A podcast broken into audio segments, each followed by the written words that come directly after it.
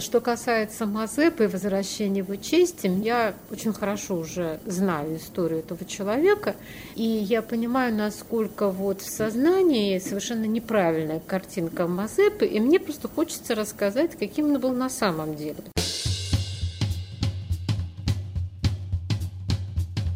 Вы слушаете подкаст Фанайлова «Вавилон, Москва». Меня зовут Елена Фанайлова. Здравствуйте.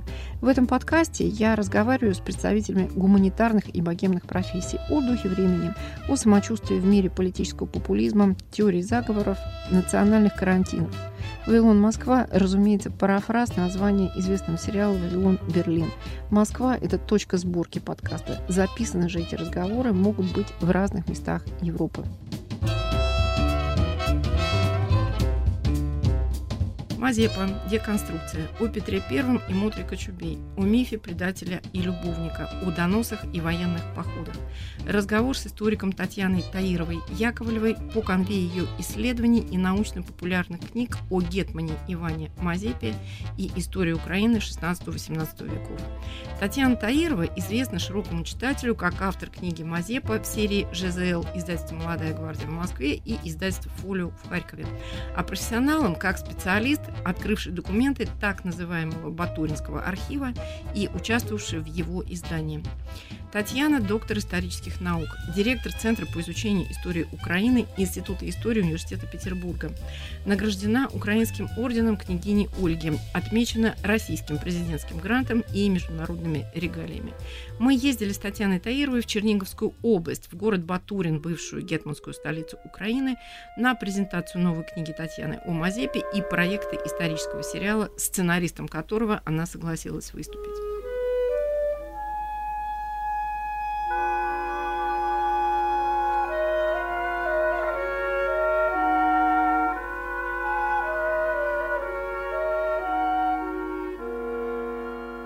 Конечно же, мы начнем разговор, Татьяна, с э, образа Гетмана Ивана Мазепы.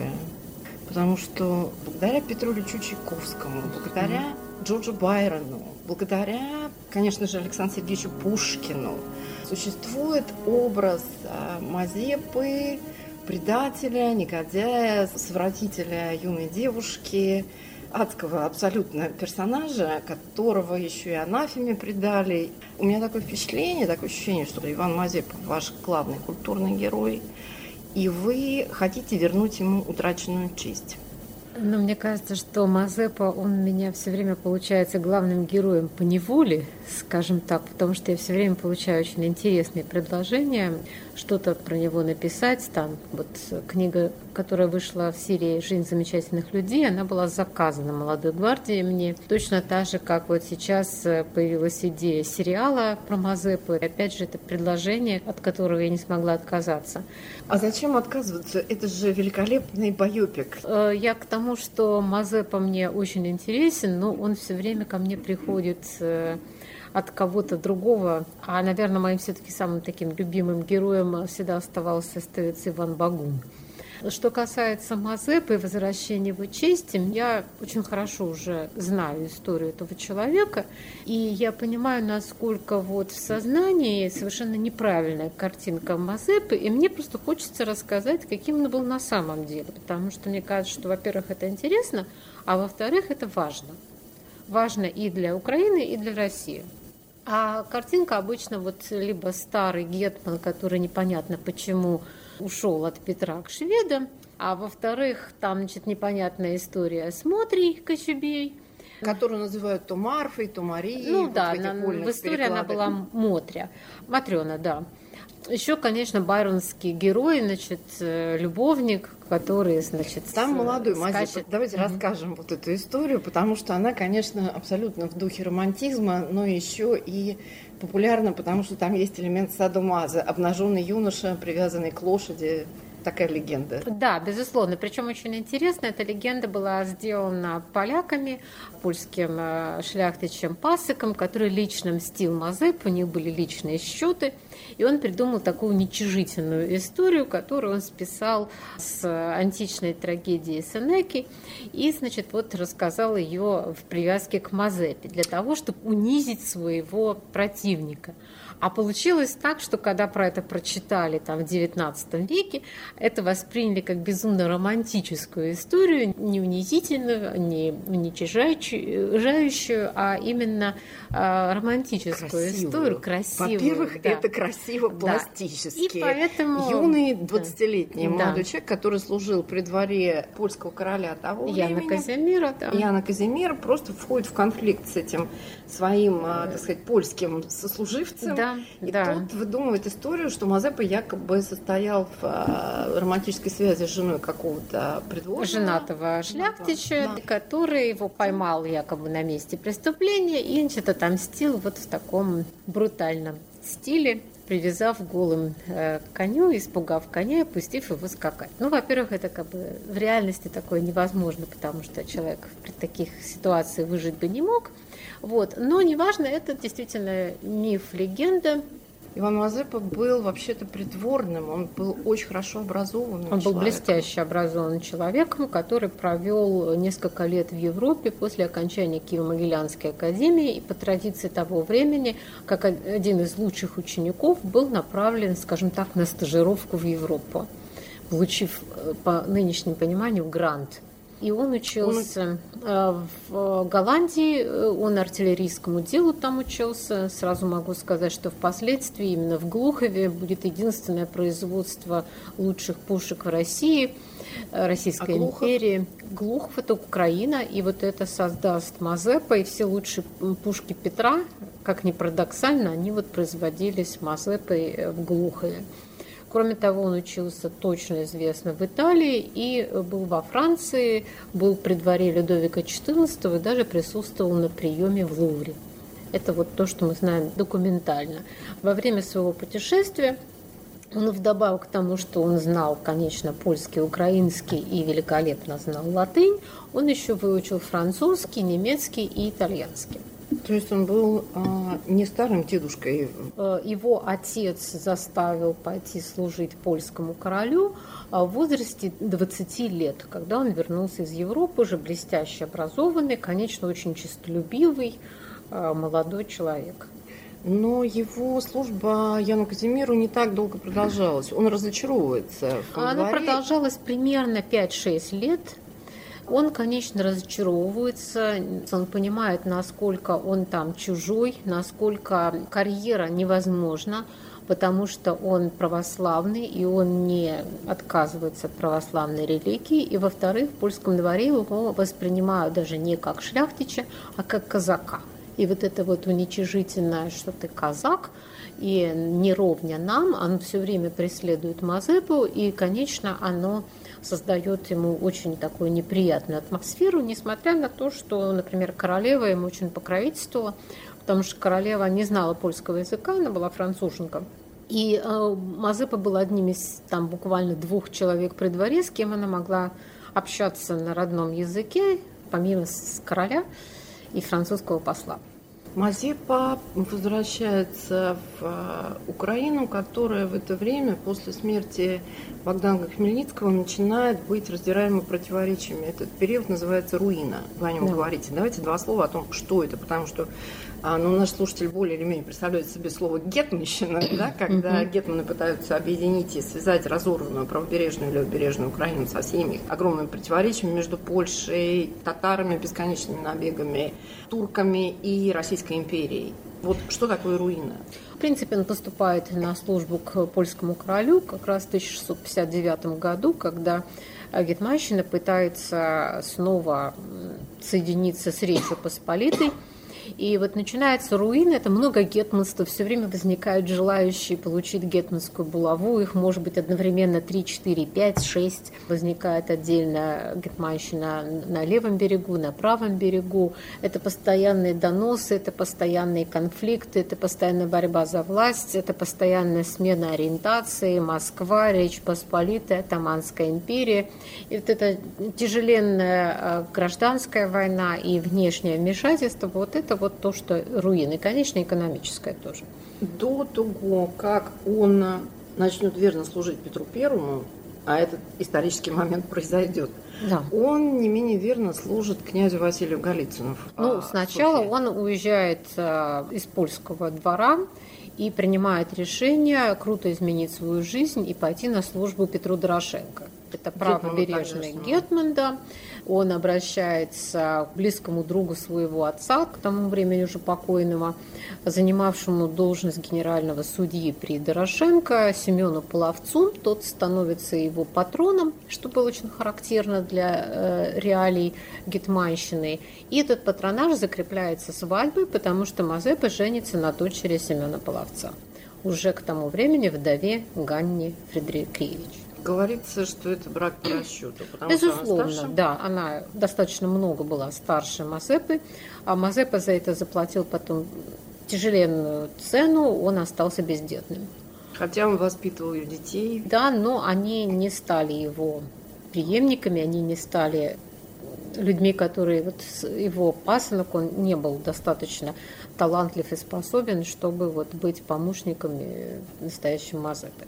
Со стороны Ганы, думаю, что, конечно, влюбленность Мазепы присутствовала, но э, в любом случае этот брак заключается, и Мазепа э, верно очень ну, успешно служит Дорошенко в течение еще там 5-6 лет – пока ситуация коренным образом не меняется в Гетманщине, практически все полковники избирают единым гетманом Ивана Самоловича, но даже в этих условиях Мазепа остается с Дорошенко, который отправляет его в Крым с последней надеждой договориться с татарами и значит, как-то изменить положение. По дороге в Крым Мазепу захватывают в плен запорожцы, и он попадает в очень тяжелый плен, проводит там пять тяжеленных недель в кандалах. В кандалах да. Но он на всю жизнь вот эти свои отношения с запорожцами у него будут очень-очень сложными, он их будет всегда ненавидеть. Ну и таким образом по неволе его выдают э, Самойловичу, и он попадает на левый берег. Э, его сначала отправляют в Москву. Давайте поясним, что такое правобережная Украина, что да. такое левобережная. Правый берег – это все, что ближе к Польше. земли. Да, то, западные земли, Польше. да. Левый – это то, что ближе к Москве. Да, Чернигов, э, Полтава. То есть Батурин, Батурин Вотчина, это, вот, это левобережье. Это левобережье, это резиденция левобережного гетмана. Он попадает в Москву, и там неожиданно настолько правильно себя ведет, насколько я понимаю, вот из тех угу. исторических описаний, что завоевывает доверие угу. князя. Это еще при, при встрече с Самойловичем. Все боялись, что если какая-нибудь тяжелая судьба постигнет Дорошенковца, то остальные дорошенковцы не захотят перейти на сторону Самойловича. Ну и лично Мазеп очень понравился Самойловичу. Он произвел очень хорошее впечатление на Рамадановского, как человек знающий, умный, талантливый. И Самойлович очень хотел, чтобы он стал служить ему. Поэтому он просит, э, чтобы в Москве никаких э, санкций против Мазепы не применялось. И в Москве даже его чуть-чуть награждают первыми соболями и отправляют, отпускают к Самойловичу с запретом а, ездить на правый берег. Почему? Ну, потому что они боялись, что он может э, перейти опять к Дорошенко или еще что-либо. Давайте сейчас немножко перескочим. Мне интересно, как он становится гетманом? Ну, надо сказать, что от момента, когда он попадает Самоловичу, и до момента, когда он становится гетманом, проходит почти 15 лет. Эти 15 лет он очень верно, очень талантливо и очень хорошо служит Самойловичу. Он становится самым доверенным лицом. Через за несколько лет он дослуживается до звания генерального Исаула, там второй, третий человек в Гетманщине. И действительно он исполняет все самые сложные, ответственные поручения Самойловича. Без конца ездит в Москву, ведет переговоры в Москве, самые сложные, самые важные для Самойловича и переподчинение Киевской митрополии русскому патриарху и вечный мир с Речью Посполит. Это все те вопросы, которые, собственно говоря, оговаривал от имени Самойловича в Москве Мазепа.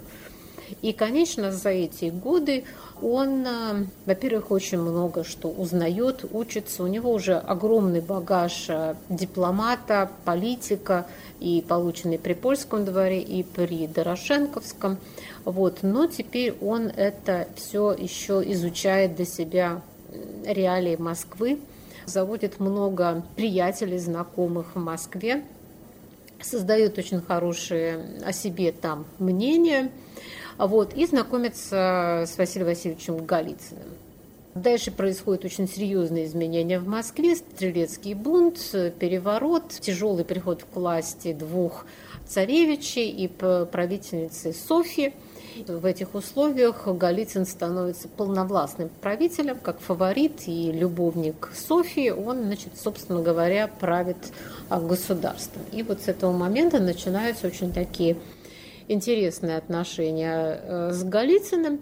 Голицыну Мазепа нравится, нравится по ряду причин. Первое, сам Голицын был таким человеком очень просвещенным, редко что встречался в тот момент в московском государстве. Он знал хорошо латынь, любил читать, любил вообще польскую культуру. И в этом смысле Мазепа ему был близок. А с другой стороны, он прекрасно понимал, что Мазепа, в отличие от большинства полковников левобережья, был нищ, потому что привезенный э, в кандалах с правого берега, он лишился всех своих имений, он лишился всех своих денег, возможности контактов патронов и прочего. Отец, и налево... Отец его умер, да? Отец рано. его умер. Угу. И у него было одно малюсенькое имение, которое еле-еле хватало на то, чтобы содержать жену и приемных детей. И во всем остальном Мазепа был абсолютно не способен ну, не давать богатых подарков, э, не давать э, банкетов, что так любила старшина. То есть он был нищим, с точки зрения того же Кочубея или других э, богатых полковников. И Голицын это прекрасно понимал. И поэтому, когда произойдет э, смена Гетмана, Голицын прикажет старшине, вопреки ее воле, избрать Гетмана Мазепу, потому что он считал, что будет его марионеткой. Причем очень быстро Голицын понимает, что Мазепа не является марионеткой, и Голицын решает избавиться от Мазепы – готовит заговоры или, скажем так, вот интригу, которая могла бы дать повод свалить Мазепу, отнять у него булаву. Но события разворачиваются совсем не так, как планировал Голицын. Начинается второй крымский поход. И во время этого крымского похода, который Голицын проваливает в Москве, начинается Нарышкинский переворот, когда Петр Алексеевич, собственно говоря, приходит к единовластию.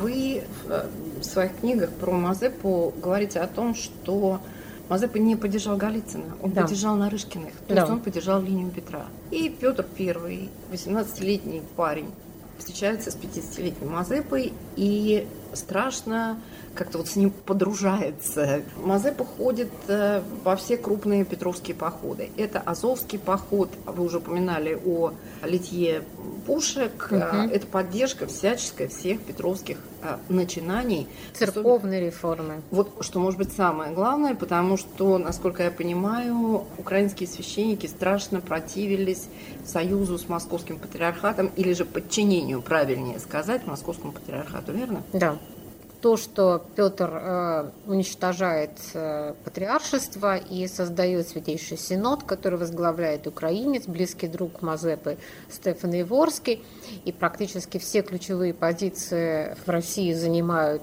э, церковники Мазепы, его друзья, близкие по духу, ключевые фигуры, которые выпускники Киево-Могилянской академии, это, конечно, вот действительно один из очень таких важных моментов а, сотрудничества Петра и Мазепы. Вообще, мне кажется, это очень важный момент для понимания того, как выстраивалась Российская империя. Конечно. огромную роль в ней играли выпускники Киево-Могилянской да. академии. Да. Все образование, вся новая система церкви, церкви просвещенной, это, конечно, полностью заслуга церковных деятелей Киево-Могилянской академии и при полной поддержке и продвижении со стороны Мазепы. Конечно, ничего такого бы не было, если бы не а, стороне Мазепы, потому что с самого начала он поддерживает того же Дмитрия Ростовского Тупталу, дает деньги на издание его книг и, и так далее, и так далее. Дмитрий Ростовский, кажется, пишет э, новую версию «Житий святых», которая не очень хорошо принимается в Москве.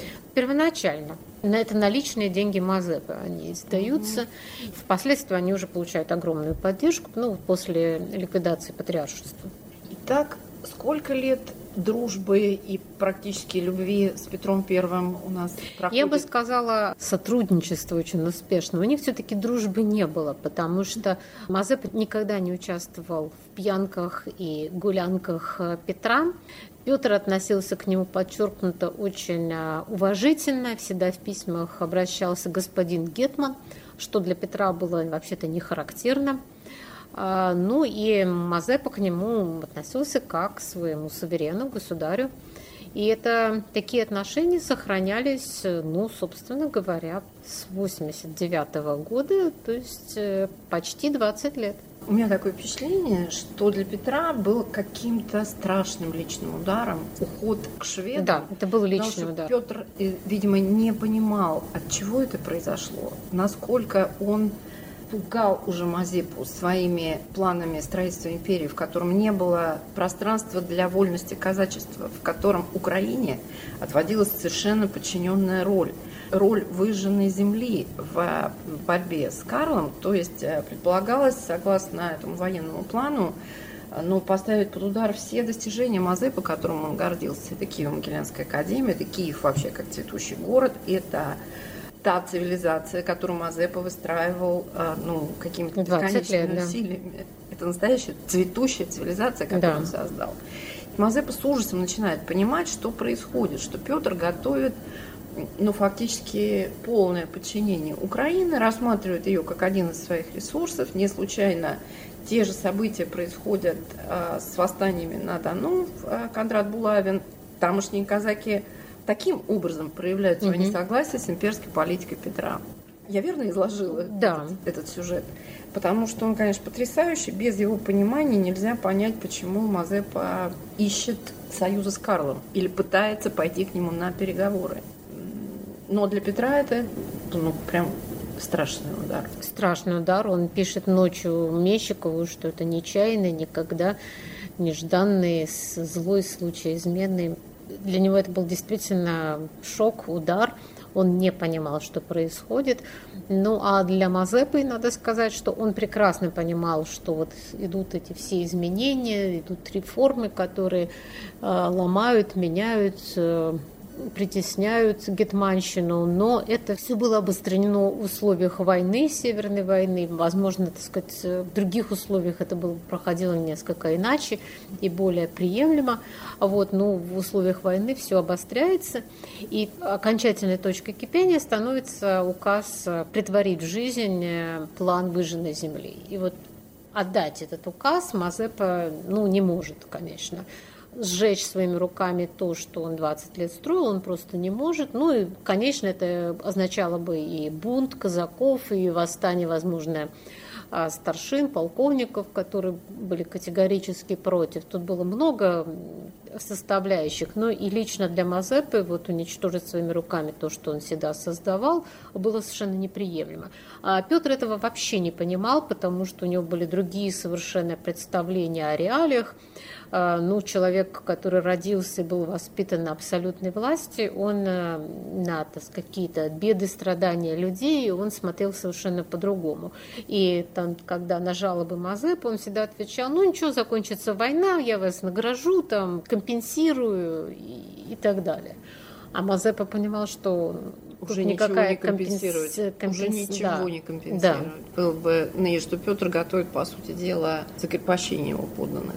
В любом случае это было, безусловно, какие-то подготовка к серьезным а, реформам. Ну и что самое страшное, это в условиях войны Петр сознательно готов был пожертвовать украинскими территориями, чтобы остановить Карла XII. А для Мазепы такой вариант ведения войны был неприемлем.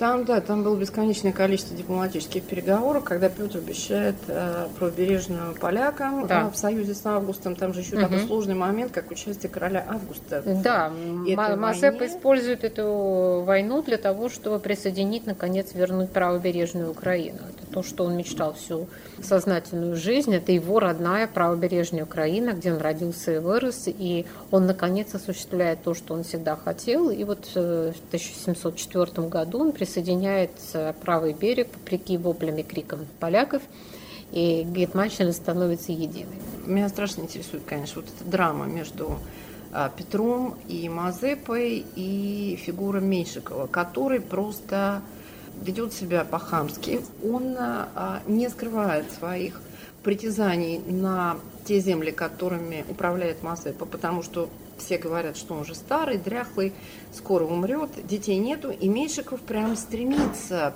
к этим богатствам Чернигова, к этому физическому пространству. И не раз просто оскорбляет Мазепу. Да, при том, что Меньшиков этого не особо-то и понимал, но он человек все-таки вышедший из самых низов, низов вознесшийся из грязи в князи, а Мазепа это такой аристократ, блестяще образованный. И точно так же Менщиков обижал и того же Бориса Петровича Шереметьева.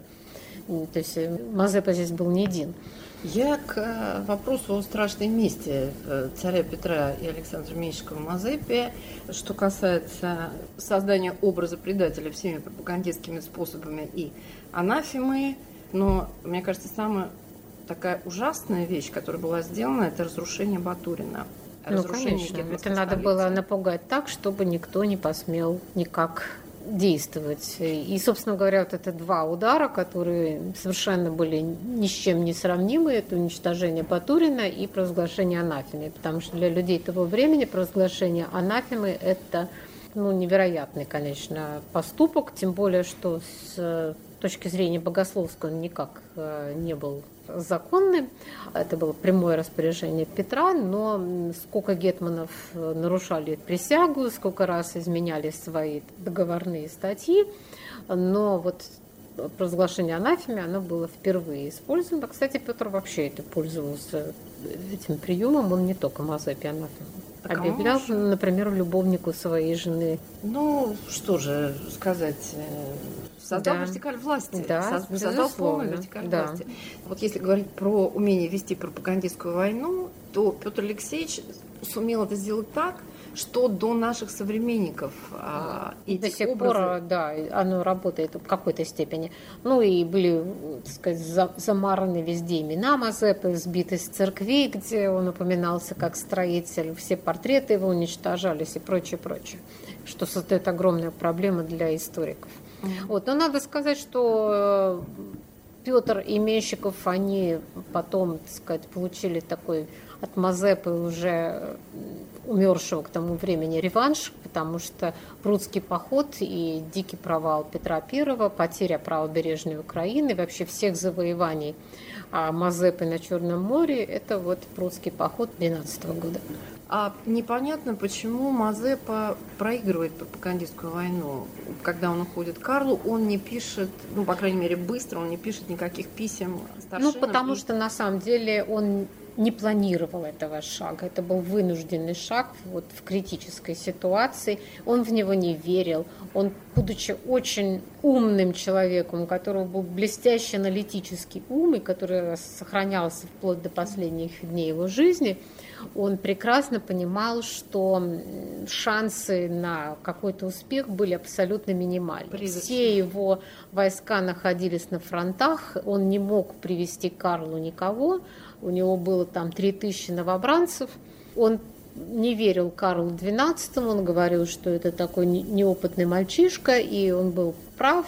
И поэтому даже вот есть такое описание очень трагичное, что когда он выехал из Батурина, направляясь к Мазепе и ночевал там в первом местечке, он уже там думал вернуться, потому что он, он понимал, что ничего хорошего из этого не выйдет. Но с другой стороны, отдать приказ он тоже не мог. Поэтому у него была абсолютно безвыходная ситуация. И он действовал во многом под давлением своих же военачальников? Да, что конечно, что потому что ну, старшины требовали они считали, они располагали гораздо меньшими знаниями, чем сам Мазеп. Они считали, что союз Карлом XII может дать что-то позитивное, поэтому они от него этого требовали. И, в общем-то, если бы он не подчинился, то, скорее всего, бы они его свергли. То есть тут была очень сложная драма. Мы вернемся после объявлений. Померанцев переулок. Так называется мой подкаст. Игорь Померанцев – это я, а переулок – это мои записи, новые и архивные, интервью, монологи, эссе, музыка, стихи.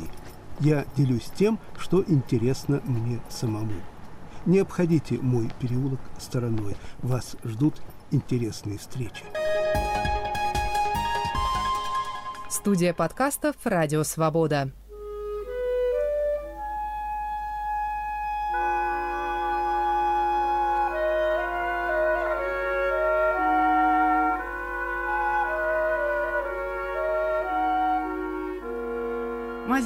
Деконструкция. Петр и Мазепа. Александр Меньшиков и город Батурин. Историк Татьяна Таирова Яковлева. Значит, давайте к Батурину вернемся. В последнее время вопрос обсуждается между историками. Таковы ли были жертвы среди гражданского населения? Ну, вообще, как я понимаю, согласно документам, ну, это было убийство города. Это убийство было и военных, и гражданских, и, ну, почти все жители его были убиты солдатами Меньшикова. Значит, Петр старался преуменьшить эти потери и говорилось о том, что погибли только солдаты, что мирные жители случайно пострадали? Какую сторону вы в этом историческом споре ним? Ну, на самом деле, истина где-то, наверное, посередине. Значит, то, что Петр приказывал, это уничтожить город, но уничтожить в смысле сравнять его с землей. Как город, там было запрещено селиться, жить, и вплоть до Елизаветы Петровны.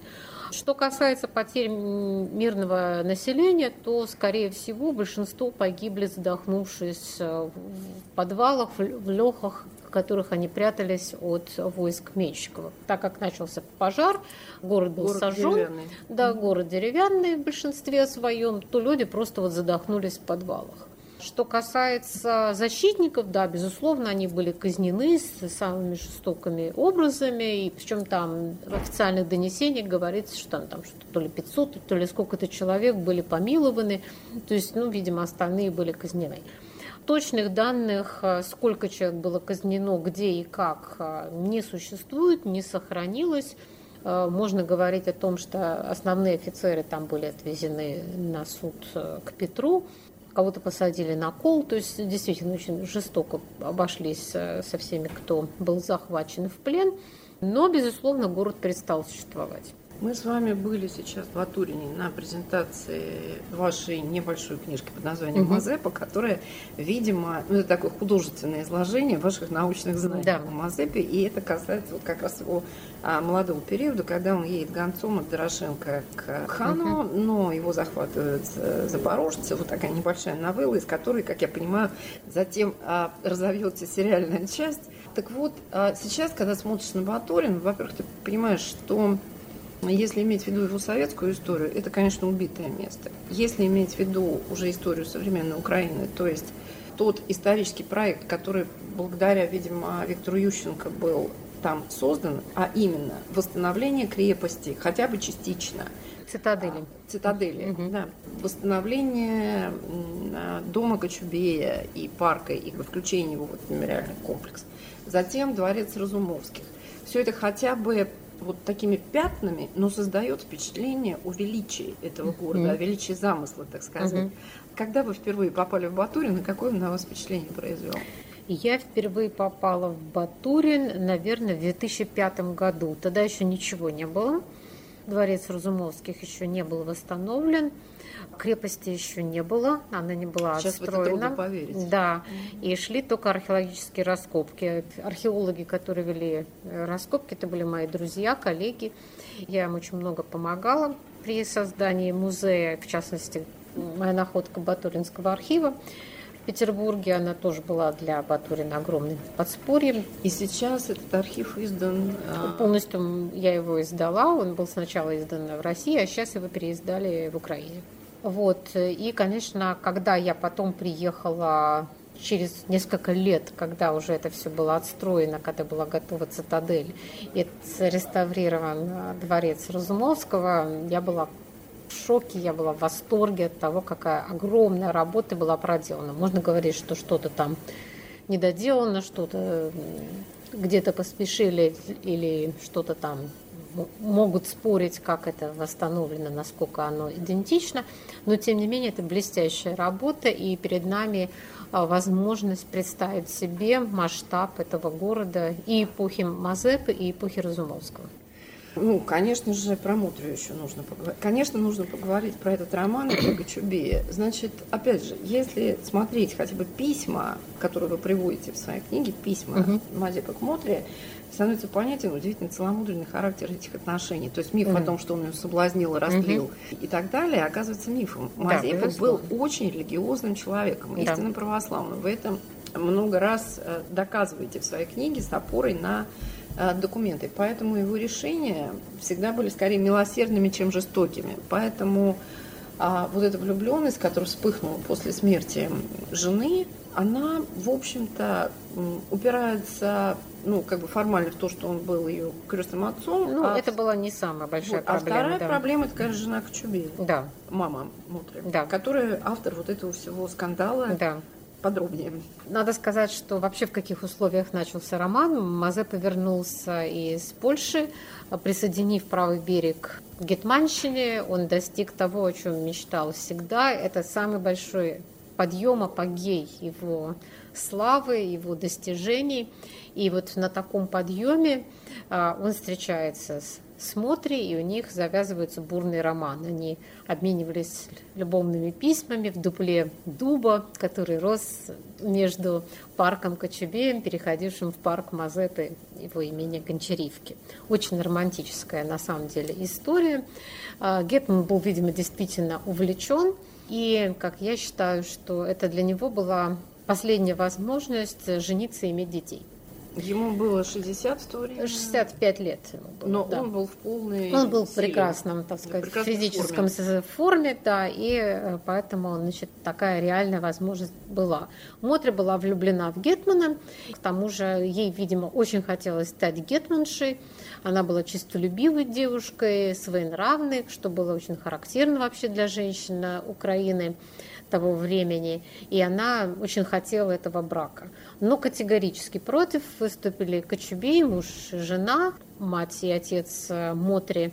И, значит, Любовь Кочубей, конечно, сыграла такую критическую роль в этом, то есть когда они отказали Мазепе в сватании и значит, просьбе выдать Мотрю за него замуж. А Мотря от отчаяния бежала Гетману в дом, и Любовь Кочубей ударила в набат, подняла среди ночи дикую панику, значит, сказав, что значит, Гетман совратил да, ее дочь, и Мазепа возвращает Мотрю под охраной э, русских солдат – вот, и как он объясняет Мотри, что они бы не могли оставаться в его доме вдвоем, потому что они бы не выдержали и стали бы жить как муж и жена. Но он ей дарит очень дорогое кольцо, и, в общем-то, еще они надеются на том, что все-таки как-то эти... Вот э, из глубины веков хочется сказать, не надо отсылать, не надо, оставь, живите как муж и жена, а потом церковь с вами разберется как-нибудь. Вот а, но, ошибка. понимаете, это все-таки патриархальное общество, а, в котором а, какие-то вот эти все отношения и формальности очень э, соблюдались, и даже Гетман не мог себе позволить э, поступить вопреки мнению, значит, вот, э, в частности, отца и матери невесты. И потому что это вызвало бы скандал, это было, вызвало бы непонимание определенной части с той же старшины, и Гетман на это пойти не мог. При всем всевластии, богатстве огромном в то время mm-hmm. Мазепы. Этого сделать он не мог. А Значит... почему любовь к Кочубей была категорически против, то это заключалось в том, что она хотела, чтобы ее муж стал гетманом. Это были его планы давно, с момента 89 года. Именно Василий Кочубей был инициатором доноса на Самойловича. Именно он надеялся, что ему вручат булаву прежде всего Голицын – и тогда выбор Мазепы для него стал ударом, но он надеялся, что это временно. А теперь он считал, что вот возникла новая возможность, когда с помощью доносов э, свалить Мазепу и добиться все-таки гетманской власти.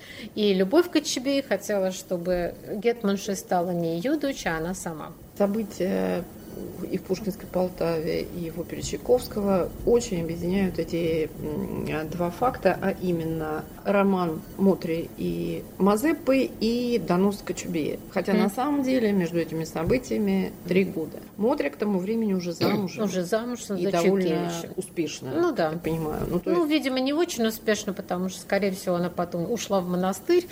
А, ну, кстати, ее муж, он станет мазепинцем и уйдет с Мазепой к шведам.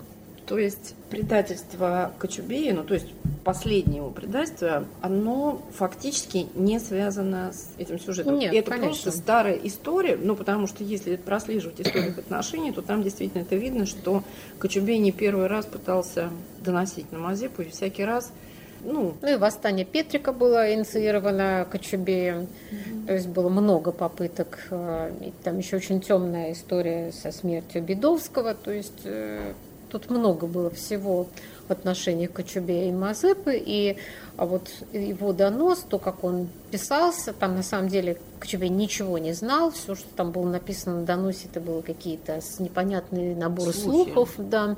Но ненависть э, со стороны его и со стороны Любови Кочубея, она вот просто сквозит в этих документах. Это удивительно, когда ты видишь, насколько тесно жили эти люди. Когда ты по туре не оказываешься, ты видишь, что это все буквально рядом, да. что это как э, два помещика в повести Дубровский и даже дуб с дуплом. Примерно. Да. Но вы не забывайте, что еще и старшая дочка Чубея, Анна, она была замужем за любимым племянником и наследником Мазепы Иваном Обедовским. Вот, вот это, конечно, вот большая семья и ее проблемы, хочется сказать. Ну, ну да, есть да. Просто почти невероятная история такой дружбы ненависти или сотрудничества ненависти. Ну, я бы сказала все-таки ненависти, который Кочубей пытался значит, избавиться от своего соперника, но значит, на определенных моментах там они заключали перемирие, а Мазепа, как вот он потом напишет э, в письме Петру о том, что он всегда все это знал, терпел и держал в себе. А Мазепа вообще предстает очень искусным дипломатом в вашей книге. То есть он человек э, сдержек и противовесов, он терпит многое, он позволяет себе резкие какие-то выступления только в том случае, когда его, что называется, приперло, и он не может иначе. Угу. И когда он понимает, что он действует на благо Гетманщины. Да, но он прошел тяжеленную школу, он не всегда был таким сдержанным дипломатом. В его юные годы он был горячим молодым человеком, вспыльчивым достаточно, но он прошел очень тяжелую школу э, королевского двора, затем двора Дорошенко и затем двора Самойловича. И вот эта школа тяжеленная, а, которая, ну, в принципе, первых 50 лет его жизни, они его очень многому научили, и, получив гетманскую булаву, он уже вел себя как очень талантливый действительно дипломат, политик, который находил а, варианты компромиссов, сдерживания. Он никогда физически не расправлялся со своей позицией вплоть до вот казни Кочубея, который стал таким апогеем, да. Мазепа очень быстро умирает, уйдя с Карлом. То есть такое впечатление, что его физическая смерть, она была связана с разрушением Гетманщины, с, с этим кризисом в отношениях с Петром как символом а, империи. И это происходит в Молдавии. Да, он умирает в Бендеров. От чего там известно? От инсульта. От инсульта. Да. Ну, ну, это абсолютно естественно. Это классика. Да, да. И тогда это классика. Он уже не был здоровым человеком, у него уже почти 20 лет он страдал от подагры, хотя все равно оставался в хорошей физической форме. Полтаву он прискакал верхом на коне. Но, конечно, это тяжеленные потрясения, то, как он прощался с Украиной, как он уезжал, и, конечно, постоянный стресс от того, что Петр предпринимал все усилия для того, чтобы его выдали, и он мечтал с ним физически расправиться. Конечно, это все влияло, и вот этот бесконечный стресс и тяжеленное бегство из-под Полтавы, это все привело к инсульту. Давайте, может быть, поговорим о том, кто и за что боролся в Украине в 17 веке. Это одна из первых глав вашей книжки под названием «Корпорация России и Украины после Переславской Рады». Вы не случайно начинаете биографию Мазепы с того момента, что его отец служил э, Богдану Хмельницкому, был его сотником, я правильно Да, был церковским а, сотником. А, а, и вот опять же, если такой комикс исторический делать, что произошло во время Переславской Рады и кто чего хотел в Украине и кто чего хотел в России. Ну, собственно говоря, Богдан Хмельницкий, войско Запорожское, они хотели военной помощи Союза со стороны московского государства, потому что их э, постоянные попытки найти компромисс с Речью Посполитой, под властью, завели, которой, тогда под властью которой Украина находилась, частью которой Украина являлась, они зашли в абсолютный тупик, и заключенный союз между Крымским ханством и Речью Посполитой приводит к тому, что войско Запорожское Украины оказывается на краю гибели, катастрофы. Это конец осени 1653 года. И вот в этих условиях Богдан Хмельницкий соглашается принять высокую руку царя. К тому времени Алексей Михайлович под влиянием патриарха Никона э, решает принять Украину в состав московского государства. И вот Богдан Хмельницкий вместе со своими частью полковниками приезжает в Переяславль, и там состоялась практически старшинская рада, которая принимает решение принять высокую руку царя. А, что касается московского государства, для них э, принятие Украины это было началом пути а, религиозной войны, которую провозглашает Никон и Алексей Михайлович э, за освобождение православных земель и вплоть до освобождения Константинополя гроба Господня. То есть Украина это был только маленький-маленький шажок, потому что следующим шагом становится война с Речью Посполитой и попытка освободить или завоевать Великое княжество Литовское. Тем не менее, Переяславская Рада становится же и началом новых конфликтов и недопониманий между Украиной и Россией. Вот где основные узлы этих конфликтов, в чем они состоят? Но основные узлы заключались в том, что обе стороны очень друг друга плохо понимали и знали. А в Москве было очень смутное представление, что такое войско Запорожское, что такое как государство, в каком состоянии находилась Украина, даже не понимали, кому там принадлежат земли за последние годы после уничтожения королевской власти, не понимали, насколько там существует собственная административная система, ну и так далее. Вообще очень плохо понимали реалии Украины вот образца 1654 года. А, даже язык друг друга не понимали очень плохо, и возникали случаи, когда неправильно переводили, неправильно понимали. Это вело к каким-то конфликтам на пустом месте. С другой стороны, в Украине тоже очень смутно понимали чего хочет московское государство, и э, допустили ряд э, ошибок, то есть сначала они присягнули, а потом начали договариваться об условиях. И когда они договаривались об условиях, там тоже было очень много недопониманий. Э, кто кому платит, сколько платит, когда платит, сколько воевод приезжает, в какие города, какие у них функции. То есть вот эти все вещи, они были, собственно говоря, не прописаны, не объяснены, очень смутно договорены, и это создавало огромное количество поводов для будущих конфликтов. Ну mm. и точно так же, как участие э, казаков в войне э, с Великим княжеством Литовским, опять же, было совершенно непонятно дальнейшие шаги. Хмельницкий считал, что те земли, которые они, его казаки освобождают, они входят в состав Гетманщины. Царь считал, что это все земли войдут напрямую в подчинение Москвы, то есть Беларусь тоже станет потом центром конфликта между Москвой и э, Богданом Хмельницким. Ну и там же религиозные тоже были противоречия, отчасти. Конечно, потому да. что ну, в Москве считали, что это совершенно естественно, что раз Украина присоединяется э, к московскому государству, то и киевский митрополит подчиняется русскому патриарху. А в Украине совершенно так не думали, и, и митрополит, и высшее духовенство были категорически против этого. Ну и, собственно говоря, вот эти все противоречия, которые были видны уже на этапе заключения Переславской Рады, в так называемом предательстве Мазепы отразились просто как в зеркале. То есть его решение – это следствие вот этих накопленных конфликтов. Ну, во многом да, потому что в момент, когда московское государство было достаточно слабо, и вот после стрелецких э, бунтов центральная власть очень ослабла, когда Петр был очень заинтересован Украине как э, союзники в борьбе на юге. Он вообще был заинтересован в ней как союзников в той же церковной реформе, образовательной реформе и прочем.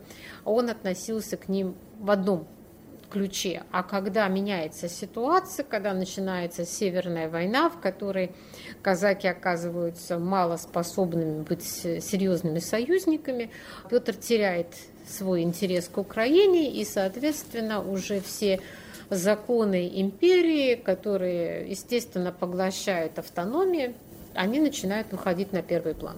Как историк, что вы можете сказать, насколько полезно нам в нашем понимании современной политической истории вот эта история с конца 17-го, начала 18 веков?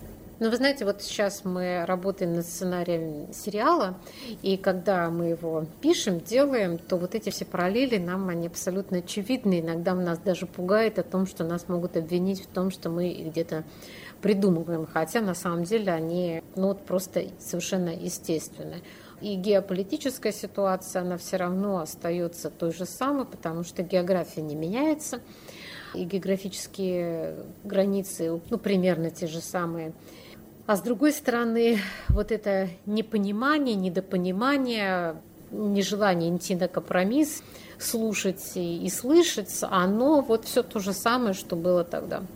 Неизбежный вопрос, трудно ли историку, руководителю Украинского центра в Петербурге в нынешней политической ситуации. Вы человек, награжденный орденом украинским за свои исследования. Вы человек, Это работающий в Петербурге, получивший президентский грант российский. Угу. Да? Этот центр существует. Но вот как вы себя чувствуете? Я чувствую огромную ответственность, потому что я понимаю, что если я не сделаю определенные вещи, вот э, введение в оборот тех богатств архивных, которые хранятся в Петербурге и Москве, то неизвестно, когда, через сколько столетий они будут введены. Поэтому я считаю, что несмотря ни на что нужно работать. Я прекрасно понимаю, что и мои книги, и то, что я делаю, часто вызывает непонимание или даже раздражение, как с одной, так и с другой стороны. Но мне очень нравится моя работа, и поэтому я работаю. Мазепа. Деконструкция. Историк Татьяна Таирова-Яковлева о подлинной фигуре Ивана Мазепы и о русско-украинских отношениях старинных и современных. С вами была Елена Фанайлова, подкаст «Вавилон Москва». Слушайте новый выпуск каждую субботу в приложениях Apple и Google, в Яндекс Музыке, Spotify, а также на сайте Радио Свободы в разделе «Подкасты». Пока-пока.